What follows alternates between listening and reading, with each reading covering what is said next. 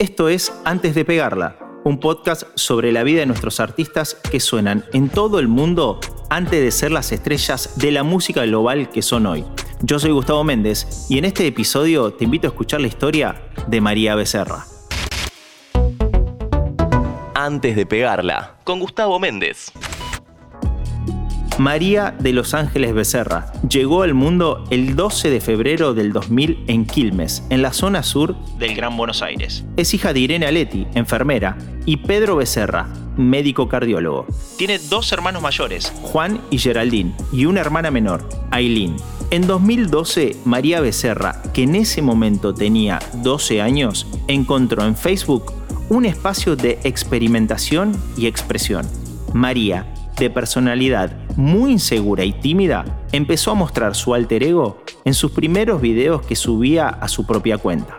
La preadolescente se divertía haciendo covers de las canciones que más le gustaban, temas de artistas como Selena Gómez y los referentes de la cumbia argentina, como Ráfaga y Gilda. También creaba contenido humorístico, grababa situaciones graciosas dentro de su hogar y mostraba los castings que hacía para las ficciones de Cris Morena.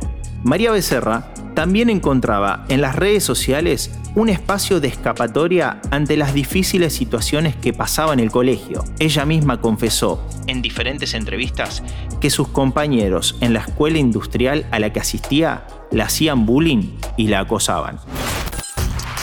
A María Becerra siempre le apasionó la música y la pintura. Ganó un concurso de canto entre 200 chicas y fue elegida por la propia Valeria Lynch para que se forme en su academia. Y ahí estaba Valeria Lynch, que fue ella la que me eligió, y que ella, que es una artistaza tremenda, me haya visto y me haya becado, para mí fue tremendo. Un día, María se fue a dormir y al otro día se despertó con la sorpresa de que su video había superado el millón de reproducciones en Facebook. Era un monólogo de 5 minutos donde se mostraba afeitándose el bigote.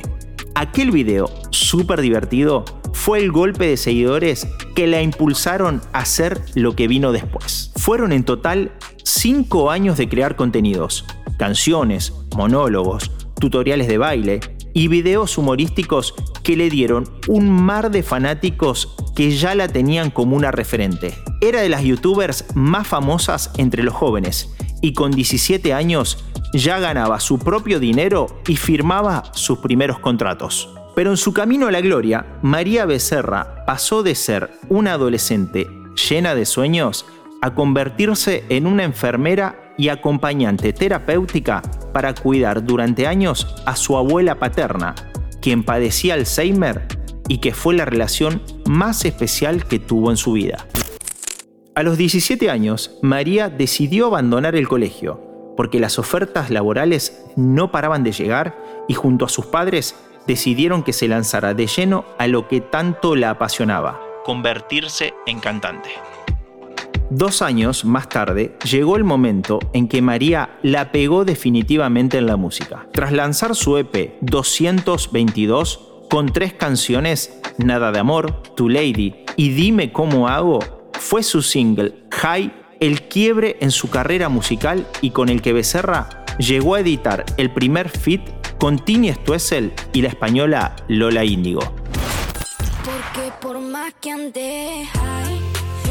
por la nadie se acerca y mira bien de cerca mis ¿Viste cuando estás como ahí sin rumbo, medio la edad esa, como entre los 17 y 20 y pico? Claro, era Que estás viendo a qué mierda hago, ¿no? Como a qué me dedico, me está yendo bien, estoy haciendo bien esto, como yo estaba muy muy conflictuado, realmente. Y ahí fue cuando la escribí, tipo, literalmente la escribí llorando, hecha verga, en el piso, y toda depre. La nena pequeña, tímida, que padeció bullying en el colegio quedó atrás. Hoy es María Becerra la que enamoró al mundo con sus canciones y un estilo particular de escribir y cantar. Todo lo que vino después ya lo sabemos. Y después de escuchar este podcast, también sabes lo que pasó en la vida de la joven artista que nos representa en el mundo como la nena de Argentina antes de pegarla.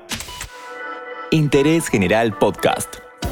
Conoce algo nuevo en 5 minutos. Seguinos en redes sociales y descubrí más contenido. Búscanos en Instagram, Twitter, Facebook y LinkedIn como Interés General Podcast.